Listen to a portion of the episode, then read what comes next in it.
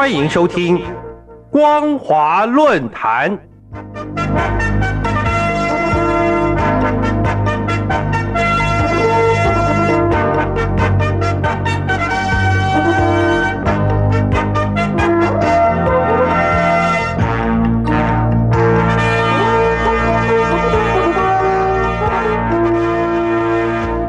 听众朋友您好，欢迎收听光华论坛，我是黄轩。今天的论坛主题是：强军需先去除贪腐。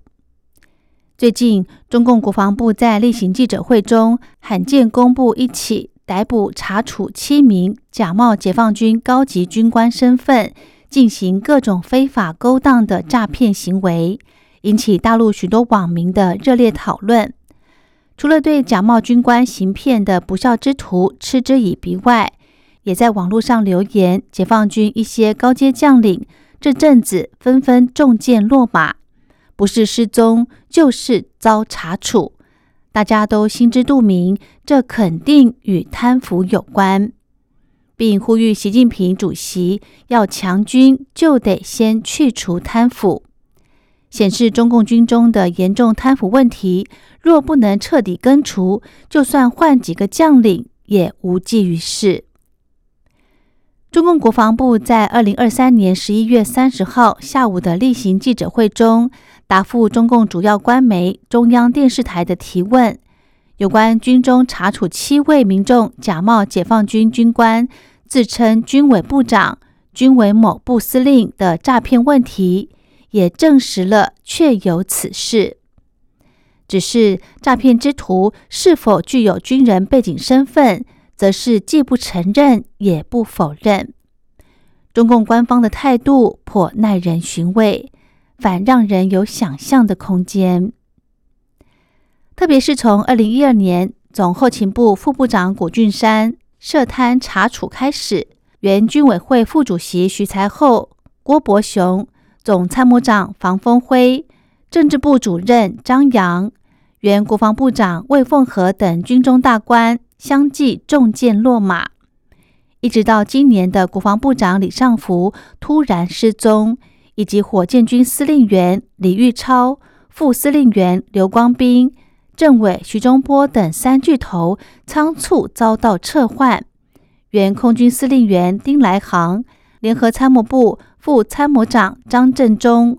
装备发展部两位副部长夏清月与饶文敏、北海舰队司令员王大中、战略支援部队司令员具前生等高阶将领的失踪，也陆续消失成谜。但大陆网友们似乎已司空见惯，都认为肯定与贪腐有关，因此。这起假冒军官的诈骗绝非单一的孤立事件，而是冰山一角，还有许多不能曝光见人的丑事没被踢爆而已。民众之所以敢假冒铤而走险，就可以清楚的看见解放军内部贪腐、权钱交易已经是公开的秘密。一位署名路易士日前在深受两岸四地网友喜爱的网络媒体。新头壳新闻发表一篇题为《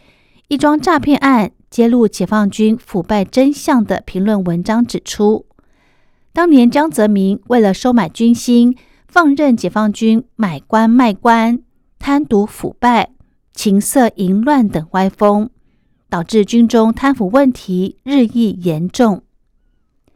的确，早在二零一五年。《华尔街日报》就报道举发解放军部队内部的买官卖官现象，不同职位有明确的价格标准。这显示了中共在反腐高调的外表下，实际上因打点不好或是派系不同而遭查处的反腐事件，更是充分暴露了军中的深刻危机，凸显出整肃行动的虚伪性质。这篇评论强调，诈骗事件背后的腐败问题不仅源于个别腐败军官，有更深层的问题在中共的贪腐体制。即使对冒充者进行查处，也无法阻止更多的冒充者浮出水面。因为是贪腐的体制使未冒者有利可图，成为中共治军下难以消除的问题。即使习近平高调宣扬反腐打贪，但问题的根源在于中共体制未能真正的改变。被捕的贪官虽然年年增加，却只是一些不长眼的政治祭品，而未触及体制内在的腐败机制。换言之，即使查处了冒充者，也难以改变中国大陆腐败土壤的现实，因为解放军本身就是问题的火药库。由于解放军是枪杆子出政权的拳头。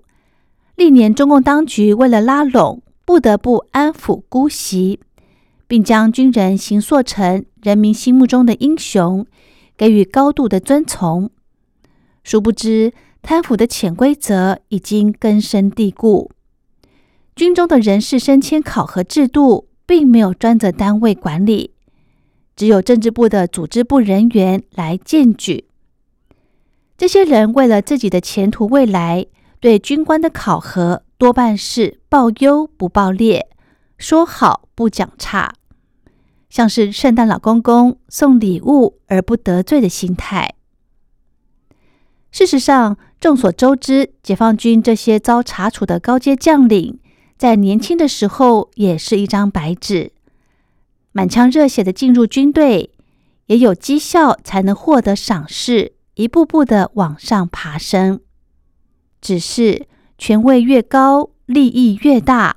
在不属于厂商的赞美掌声中，经不起权钱色的诱惑，在官场潜规则的游戏下，不知不觉的也忘了当年从军报国的初衷，上行下效，有样学样，最后就成了满口仁义道德，要求基层官兵守法守纪。贯彻习近平三令五申的反腐指示，但实际上却是败坏军纪法规，前色不惧，从贪腐的小苍蝇变成了大老虎。被媒体指名道姓的最严重贪腐解放军单位，就是总后勤部，因为总后勤部能从装备料件的筹补获取最高利润的部门。至于战区以及其他各单位，靠山吃山，靠水吃水，各凭本事。早在二零一二年，原中国国防大学教授刘明福就在他的著作《为什么解放军能赢》当中警告，中国军队贪污与腐化正给中国造成更大的威胁，也呼吁作为一支三十年未参战的军队。人民解放军已经发展到了一个阶段，这阶段最大的危险和头号敌人就是腐败。很可惜，刘明福的铿锵之言未能起贺阻作用。到今天，解放军的贪腐弊案依然是野火烧不尽，春风吹又生。总而言之，中共国防部最近公布这起假冒军官诈骗。与八零年代知名电影《假如我是真的》的剧情，小人物冒充高干，最后被揭穿的情节如出一辙，一样遭到查处的下场。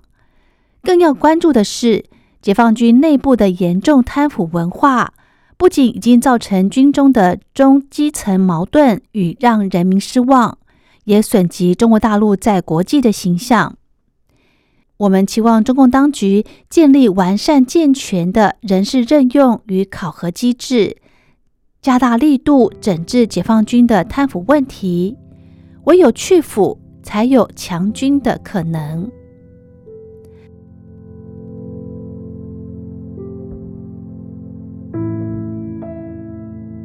好的，今天的论坛主题是：强军需先去除贪腐。我是黄轩，感谢您的收听，我们下次再会。